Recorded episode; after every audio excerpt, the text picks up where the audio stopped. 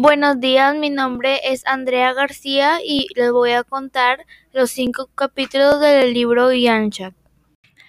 Capítulo 1 José Antonio José es un niño de Lima que en el mes de marzo y a dos meses de haber empezado el año escolar se muda a Trujillo con sus padres, donde empezará una nueva escuela y tendrá nuevos amigos.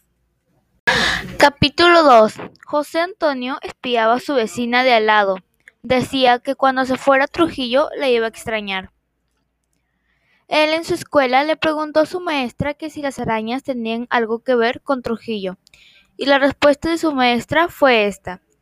Los mochos representaban arañas y cangrejos o arañas de mar en muros y también en sus huacos.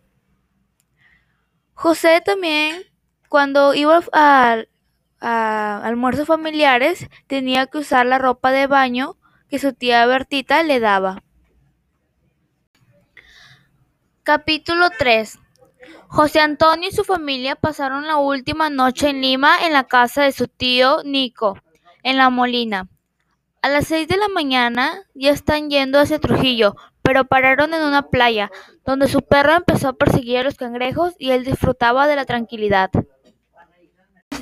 Capítulo 4 José salió del hotel de donde estaban con su familia y fue a la playa, donde encontró un señor dibujando en la arena, un hombre mitad araña y mitad hombre. El señor era un viejito encorvado con un palo largo, con el cual dibujaba en la arena. Luego José lo rodeó lo que había dibujado el señor, y cuando iba hacia el muelle, escuchó unas voces diciendo Yanshak y él solo siguió caminando con esas voces que retumban en su cabeza.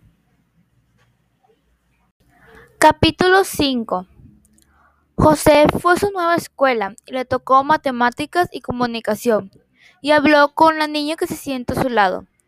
Van a hacer un trabajo de grupo de tres con Sam, que ese día no pudo ir, pero le iban a llamar.